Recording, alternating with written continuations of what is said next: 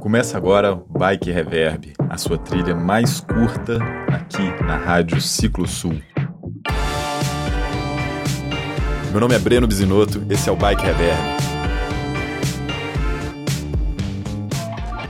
Prezados senhores, bom dia, boa tarde, boa noite, todos que escutam a Rádio Ciclo Sul, seja do Spotify, Google Podcasts ou Apple Podcasts e mais outras quatro plataformas de podcasts que você pode escutar a qualquer hora do dia, repetir, voltar enquanto toma banho, enquanto treina ou cozinha. Este é o seu giro de notícias mais rápido e mais prático do mundo da bike. Hoje vamos falar sobre as principais provas de gravel em 2020, que já começa a gerar polêmica, primeiro pela pronúncia do nome. É, nós vamos adotar aqui a pronúncia gravel, mas tem uma grande linha de praticantes que defendem o nome gravel.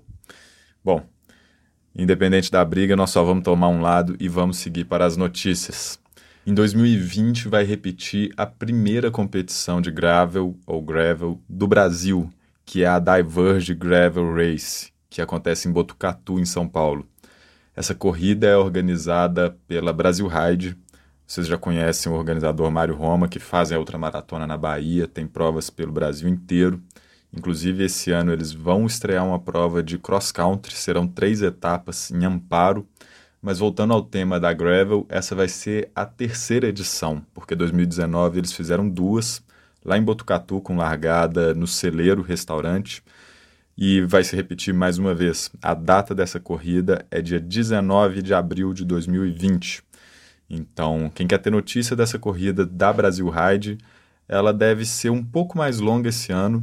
A primeira edição dela foram 65 quilômetros, a segunda eu não participei, mas foi um pouco mais longa, e a terceira promete passar dos 100 quilômetros. Tem um review completo que eu fiz lá para o YouTube do canal de bike, contando como que foi participar da Diverge Gravel Race em Botucatu, em 2019.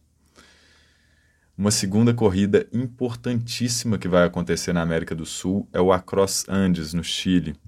Eles já tiveram a primeira edição deles em 2019, em novembro, ou seja, faz pouco tempo, e foi um sucesso muito grande.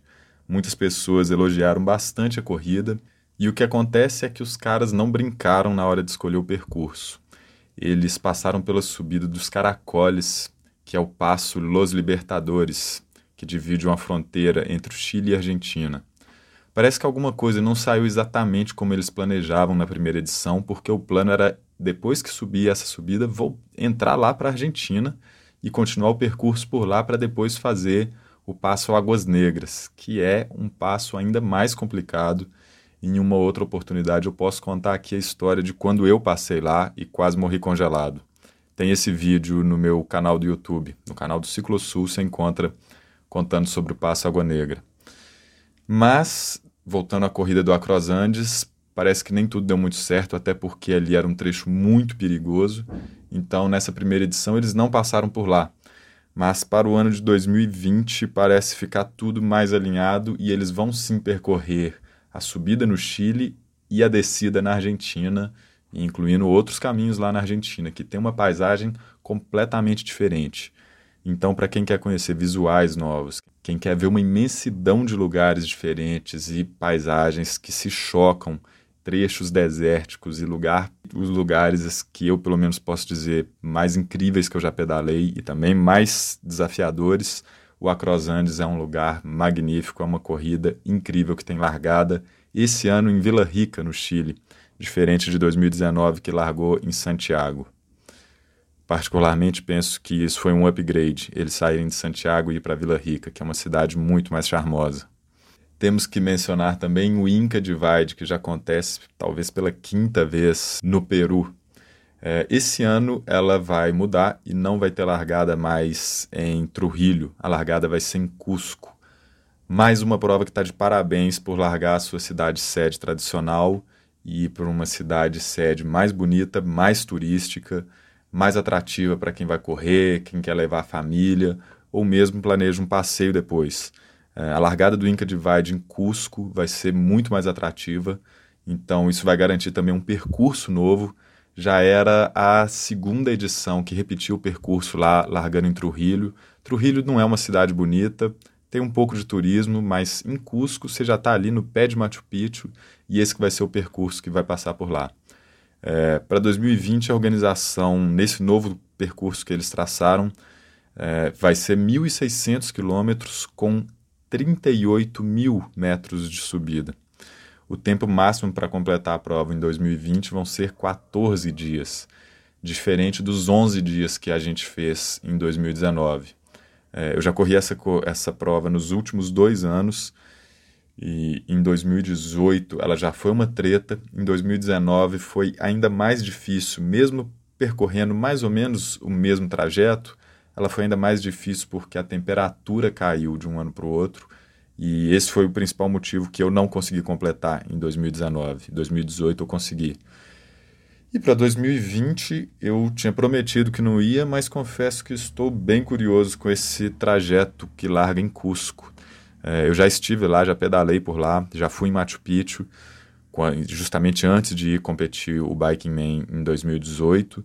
E essa, é, particularmente, me parece um, um percurso muito promissor foi um upgrade bem legal que os caras do Inca Divide, que é organizado pelo Biking Man, estão fazendo. E a mesma chancela que organiza o Inca Divide, que é o Biking Man, eles vão vir para o Brasil. Então, em junho, eles estão aqui para fazer uma prova de mil quilômetros com largada em Taubaté um projeto incrível. Eu fiquei com vontade de ligar para o organizador para sugerir alguns percursos, mas o Vinícius, que está aqui no Brasil tomando frente de toda a montagem do percurso, ele já fez uma seleção dos melhores pontos que a gente tem aqui no Brasil, que é subida de Paraty para Cunha. Então essa vai ser a grande subida épica, ao meu ver, da prova, apesar de que tem outras lá no trajeto que parecem ser ainda maiores ou mais ou menos pau a pau. Mas a subida de Paraty para Cunha é uma coisa linda. Ela vai estar tá mais ou menos na metade da prova. O tempo limite para completar os mil quilômetros da prova vão ser cinco dias, então mínimo de 200 quilômetros de média. Isso é ideal para quem quer estrear na modalidade.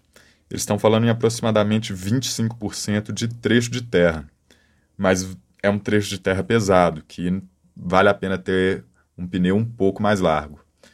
É permitido de mountain bike? Sim. E o que eu estou fazendo é justamente testar como que uma mountain bike vai se sair nesses 750 km de asfalto e 250 km de terra. Claro que não é bem dividido assim, cada hora entra um. É...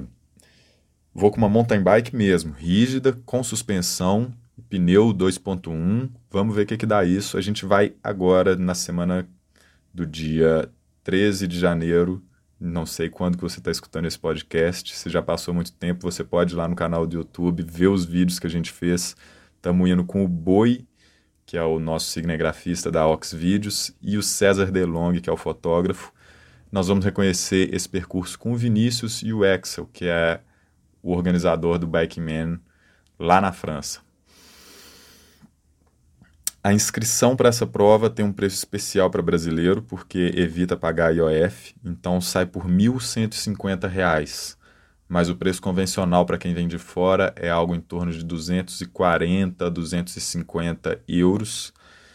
Vale aí fazer as contas e ver qual que dá a diferença, mas a gente paga mais barato.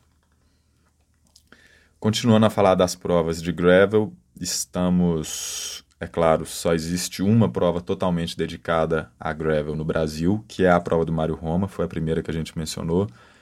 Então, por isso, a segunda prova dedicada a gravel vai ser o Biking Man Taubaté. O resto são, são completamente provas completamente mistas, mas a mais famosa do mundo, eu acho hoje assim mais considerada pelos pilotos de gravel, é a Dirty Kansas, lá nos Estados Unidos. Ela acontece no dia 30 de maio e tem várias opções. Tem o Extra Large Dirt Kansas, tem, tem o Half, tem o completo.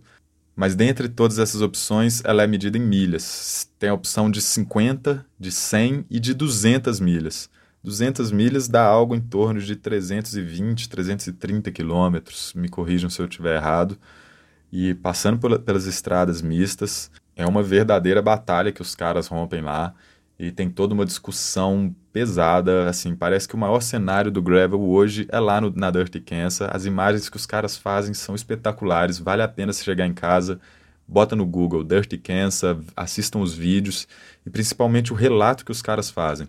Em 2019 eu li o relato do campeão, me esqueci o nome dele, mas eu sigo ele no Instagram, depois quem tiver interesse me manda uma mensagem lá que eu acho isso. É, o campeão de 2019 explicando como que foi a metodologia dele para ganhar, porque ele sabia todo o desenho do mapa da competição, então ele tinha estudado o vento. Então ele sabia a hora que ele podia largar o pelotão, que o vento ia machucar ele menos, e aí ele sabia que no final da prova o vento ia voltar a machucar ele mais, porque ele conhecia até o horário daquela região, que hora que venta mais. Isso tudo está na prova dos caras. É, 2019 e já tem alguns anos eles discutem muito o uso dos aerobars na, nas corridas de gravel.